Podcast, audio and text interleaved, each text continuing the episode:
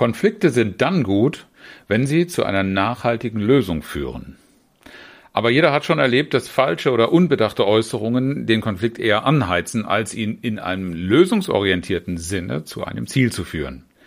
Darum erfährst du heute von mir, worauf du bei der Kommunikation im Konflikt achten darfst, dass genau das nicht passiert. Viel Spaß dabei!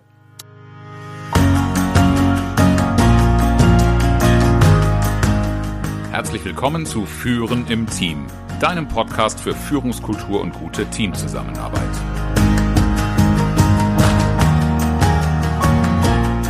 Mein Name ist Oliver Bayer. Ich helfe Teams, ihre Zusammenarbeit zu stärken und Erfolge zu feiern, ohne Verantwortung abzuschieben.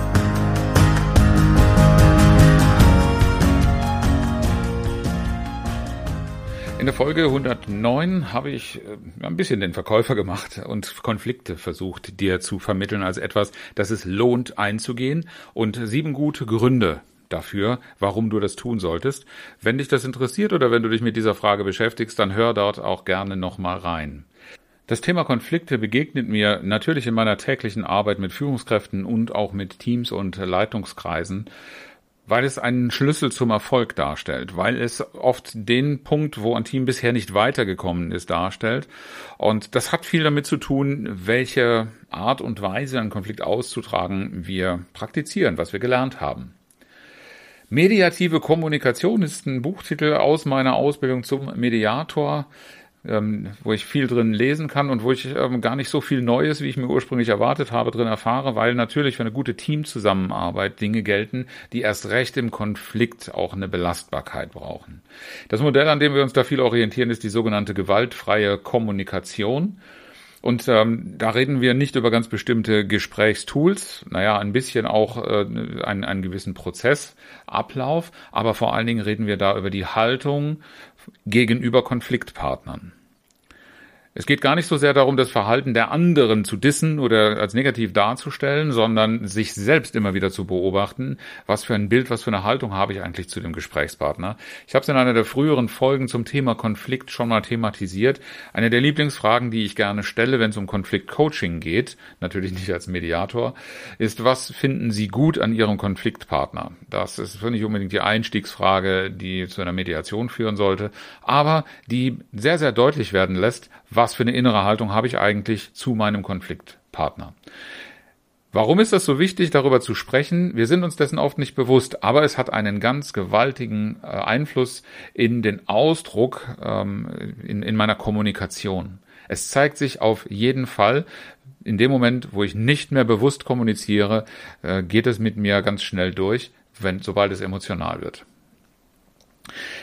Die Tipps, die ich dir hier geben möchte, ich habe das genannt, sechs goldene Regeln für eine konstruktive Konfliktkultur, habe ich natürlich in der Grundannahme formuliert, dass du eine nachhaltige Lösung im Sinne aller Beteiligten erreichen willst.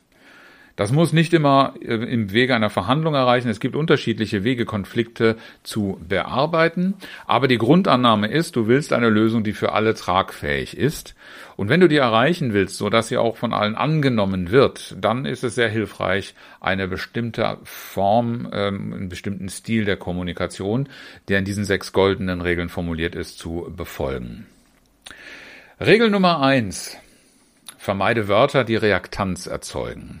Reaktanz, das ist die, der, der Widerstand, der bei deinem Gegenüber auftritt, wenn du so Signalwörter, die bei ihm einen roten Knopf drücken könnten, ähm, benutzt. Ich habe so eine Übung, die ich gerne in kommunikationsorientierten Seminaren mit meinen Teilnehmern mache, dass ich nämlich eine Wand oder eine Flipchart irgendwo einen Platz definiere, wo wir einen sogenannten Unwortschatz sammeln. Unwortschatz in dem Sinne, vorsichtig, achtsam beim Gebrauch, weil der löst möglicherweise etwas aus, was du gar nicht beabsichtigst, damit auszulösen. Das klassische Beispiel, das wirst du kennen, das Wort aber. Das Wort aber erzeugt einen Gegensatz und das kann durchaus eine hilfreiche oder auch kunstvolle rhetorische Figur sein, dass man irgendetwas in den Raum stellt und dem mit aber etwas sehr Starkes gegenüberstellt. Wird aber auch gerne als Floskel oder als Füllwort, weil das so ein schön aber, so ein breiter äh, Start für einen neuen Satz sein könnte. Wenn man das noch so ausdehnt, kann man sich vielleicht noch Gedanken machen, wie will ich das jetzt möglichst kraftvoll bringen. Aber wichtig ist, dass genau das etwas erzeugt, das du in einem Konflikt nicht gebrauchen kannst, wenn du zu einer guten Einigung, zu einer Lösung kommen willst. Es ist damit ein Wort, auf das reagieren andere ganz besonders gerne gemacht bei der Kombination von positivem und kritischem Feedback, das wir geben. Ich fand das und das toll, hast du gut gemacht, aber. Ja, und in dem Moment, wo das Wort aber rauskommt, wird sofort vergessen, dass da vorher ein Ausdruck von Wertschätzung gewesen sein könnte, weil man schon gleich davon ausgeht, das war gar nicht so ehrlich gemeint oder das ist auch nicht das, was wirklich angenommen werden soll. Soll nicht unterstellen, dass du in jedem Fall, wenn du aber hörst, so denkst, aber die Wirkung, die ist wirklich oft zu beobachten. Deshalb vermeide solche Wörter. Es gibt viele andere Dinge, da musst du einfach auch mal horchen, wie ist die Reaktion auf deine Sprache. Und dann beharre nicht darauf, dass das falsch verstanden worden ist oder ähnliches, sondern lerne, welche Worte das erzeugen und reduziere sie aus deinem oder, oder streich sie am besten in dieser äh, Situation der Kommunikation. Tipp Nummer zwei, goldene Regel Nummer zwei, kommuniziere auf Augenhöhe. Diese schon geäußerte Frage, was findest du gut an deinem Konfliktpartner, soll dich dahin führen, dass du innerlich auch demjenigen wirklich eine Chance geben willst und ihn als Persönlichkeit grundsätzlich bereit bist anzuerkennen. Wenn euer Konfliktthermometer auf einer Höhe ist, dass es schon hochgradig Fieber ist, sehr emotional geworden ist, dann macht es Sinn, erst einmal das Ganze abkühlen zu lassen, bevor du dich mit dieser Frage beschäftigst, weil je aufgeheizt deine Stimmung ist, desto weniger wirst du dazu bereit sein, diese Augenhöhe einzunehmen. Leider erlebe ich oft, dass Augenhöhe nicht wirklich empfunden wird und das wird gern auf den anderen projiziert, dass der oder die mich nicht selbstbewusst sein lässt.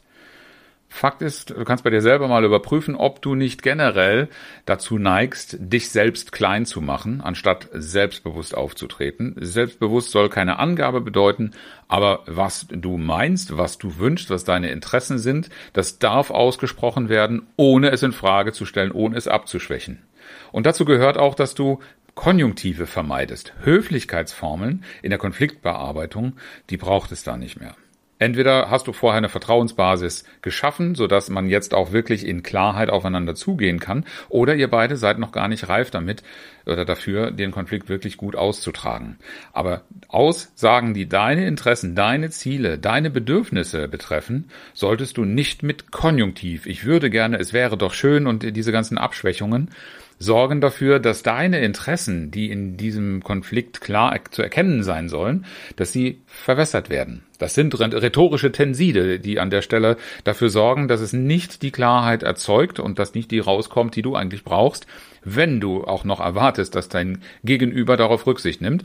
Wichtig ist allerdings, dass du in diesen Aussagen bei Ich-Botschaften bleibst. Wenn es um deine Bedürfnisse geht, dann ist da weder irgendetwas zu verallgemeinern, noch ähm, so Ansprache, du kannst nicht und man sollte und wir wissen doch und wir wollen doch alle und solche Dinge. Nein, die Ich-Botschaft, wenn es um dein Bedürfnis geht, dann hast du auch bitte das, die erste Person zu benutzen und vom Ich zu sprechen. Und das andere ist natürlich, wie gehst du mit dem anderen um? Ja, bleib da in der Wertschätzung, zeige Respekt und Respekt ist das, was die andere Person als Respekt äh, empfindet oder als respektvoll. Sie darf sich anerkannt fühlen. Das ist in ganz, ganz vielen Konfliktsituationen nämlich genau der Knackpunkt, dass Konfliktpartner sich nicht anerkannt von ihrem Gegenüber fühlen. Und nimm eine fragende Haltung ein, denn wenn ein Konflikt gelöst werden soll, heißt das, es müssen auch Interessen berücksichtigt werden. Die können zwar nicht immer bedient und befriedigt werden, aber sie müssen zur Aussprache kommen, sie müssen anerkannt werden. Und wenn wir dann durch die Konfliktlösung möglicherweise solche Interessen herunterpriorisieren, dann muss das aber so geschehen, dass man sieht, das ist mit berücksichtigt worden, es ist eingeordnet worden und nicht unter den Tisch gefallen. Nur so wird auch dein Konfliktpartner empfinden, dass er dich auf Augenhöhe erlebt und dass du selber dafür gesorgt hast. Goldene Regel Nummer drei. Stelle Fragen und höre zu. Ich habe gerade schon in der Haltung die fragende Haltung als Signal der Wertschätzung äh, formuliert. Aber natürlich geht es auch darum, wenn du zu einer Lösung kommen willst, zu der der andere dir irgendwie entgegenkommen soll, dann ist in ganz vielen Büchern der, der Zusammenarbeit von Beratern nachzulesen, dass zuerst einmal das den Gegenüber verstehen kommen sollte, bevor du erwarten darfst, dass jemand auch dich versteht. Für den Konflikt und eine konstruktiv lösungsorientierte Haltung ist das ein ganz wichtiges Signal, das zu senden ist. Sei dabei empathisch. Das heißt, die Äußerung, die dein Gegenüber tut, ist ja, die wird vielleicht gar nicht in dem gleichen Bewusstsein äh, sein, so wie ich dir das jetzt hier darstelle, sondern demjenigen ist vielleicht gar nicht klar, was es genau dahinter ist. Oder die Person findet auch Worte, die in deiner Welt vielleicht was ganz anderes bedeuten. Deshalb sei empathisch und versuche wirklich zu verstehen, was die andere Person antreibt im Sinne einer positiven Motivation. Denn dann wirst du auch den Weg dazu finden, das mit deiner Idee von Interessen und von Lösungsorientierung zu verbinden. Äh, wenn du darüber mehr erfahren willst, dann empfehle ich dir äh, Otto Scharmer, die vier Ebenen des Zuhörens denn äh, er geht da sehr, sehr intensiv auf die verschiedenen Formen des Zuhörens ein. Ob das nur so ein Zuhören um des Zuhörens Willens, äh, weil ich das mal irgendwo gelernt habe, aber ich weiß schon eh ganz genau, was der andere meint ist, oder ob das tatsächlich bis in die Tiefen geht, dass wir zuhören, um eine Verbindung zu schaffen. Goldene Regel Nummer vier: Stelle zuerst einen sachlichen Bezug her. Wenn du irgendein Statement abgibst, dann belaste die Gespräche nicht zuallererst mal mit deiner Bewertung. So Sätze wie, so geht das nicht und da müssen wir drüber reden und so, so, solche Ausbrüche sind dazu geeignet, Öl ins Feuer zu gießen. Den sachlichen Bezug herzustellen, worauf du irgendwelche Begründungen, äh, Annahmen oder sowas äh, baust, das sollten Fakten, Wahrnehmungen, Dinge sein, die jemand anders auch so annehmen und verarbeiten kann. Deine Emotionen das wirst du umgekehrt auch erleben, dass Emotionen von Menschen oft schwer zu verarbeiten sind, vor allen Dingen, wenn sie von einer sehr hohen, von einem sehr hohen Aggressions- oder Angstpotenzial getrieben sind. Also je unemotionaler du es verstehst, den Rahmen, auf den du dich beziehst, herzustellen oder wiederzugeben und noch keine Bewertung im ersten Schritt da reinzupacken, sondern erstmal nachzuvollziehen, was war deine Wahrnehmung der Situation, wie verstehst du die Situation, das möglichst unemotional und faktisch zu tun. Und erst danach, und das ist dann die Regel Nummer 6, von deiner Perspektive zu sprechen. Und dann darfst du darin natürlich auch erwähnen, was es für dich persönlich bedeutet und wie du es bewertest in deinem Kontext, den du aber vorher sachlich dargestellt hast. Deine Perspektive darfst du vertreten, ist Teil deiner Botschaft und es gibt, gilt die, diese Orientierung. Die Landkarte ist nicht das Gelände. Wir haben im Laufe unseres Lebens Erfahrungen gemacht, Lernerfahrungen, Dinge abgespeichert, was oft bei den Menschen eben mit ganz, ganz starken Emotionen verbunden ist. Und das ist erstmal das, was wir gefühlt als richtig erachten. Das darfst du auch als richtig darstellen, aber bitte aus deiner Perspektive.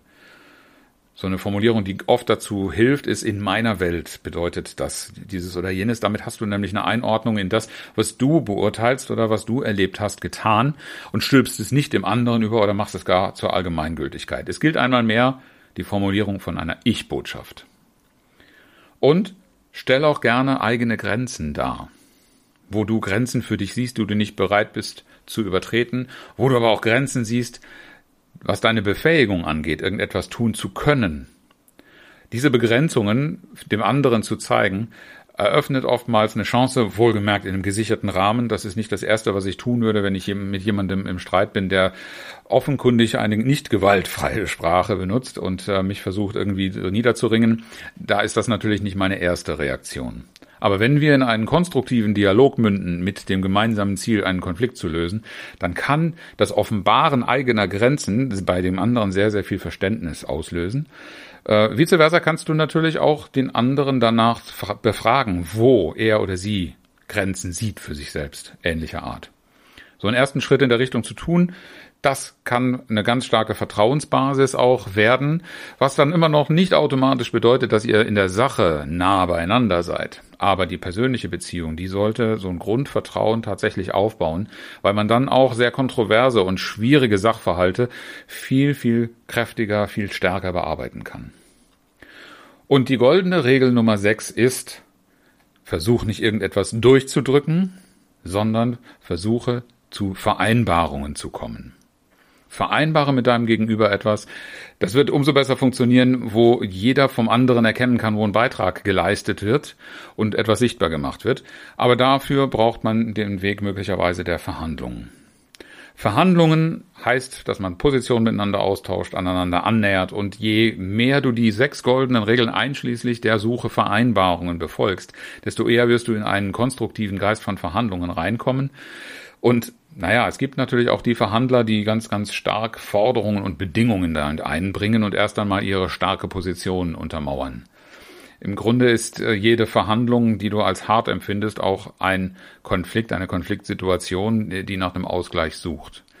Aber wenn du einen konstruktiven Dialog daraus machen willst, eine, willst, so wie diese Podcast-Episode auch sagt, eine konstruktive Konfliktkultur suchst, dann darfst du zwar ohne weiteres sagen, was dir wichtig ist und wo deine Grenzen liegen, aber werde nicht übergriffig und verlange von dem anderen irgendetwas zu liefern, ohne auf ihn eingegangen zu sein, was seine Interessen sind. Die Lösung von Verhandlungen, der gemeinsame Erfolg hierhin zu suchen, wird dich durch die Befolgung dieser sechs goldenen Regeln auf jeden Fall nach vorne bringen. Ich wiederhole sie nochmal. Vermeide Wörter, die Reaktanz erzeugen. Also definiere deinen eigenen Unwortschatz und trainiere den vielleicht auch. Kommuniziere auf Augenhöhe. Stichwort innere Haltung. Stelle Fragen und höre zu. Gründliches Zuhören. Hinweis auf Otto Schama sei hier nochmal gegeben. Literaturtipp kommt in die Show Notes. Stelle zuerst einen sachlichen Bezug her, bevor du mit einer Bewertung beginnst. Bewertung sollte grundsätzlich aus deiner Perspektive mit einer Ich-Botschaft verknüpft zum Ausdruck gebracht werden und suche Vereinbarung statt Forderung durchzudrücken.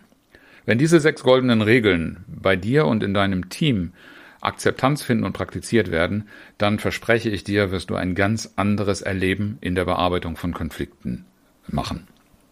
Wenn ihr Unterstützung dabei braucht, als Team in einer konstruktiven Konfliktkultur voranzukommen, stelle ich natürlich gerne hilfreich zur Seite. Die üblichen Kommunikationswege fragen at oliver-bayer.de oder auf den sozialen Kanälen oder gerne auch ein Anruf. Und äh, wir sprechen mal darüber, ob und wie ich euch da zur Seite stehen kann. Das inspirierende Zitat heute mal aus einer ganz anderen Richtung. Ich habe Clint Eastwood mitgebracht. Ich glaube, ein Mann will von einer Frau das Gleiche wie eine Frau von einem Mann. Respekt. Herzlichen Dank fürs Zuhören und schön, dass du dabei warst. Bis zum nächsten Mal in diesem Podcast, wenn es heißt Führen im Team, Zusammenarbeit stärken und Erfolge feiern, ohne dass Verantwortung abgeschoben wird. Ich freue mich auf dich.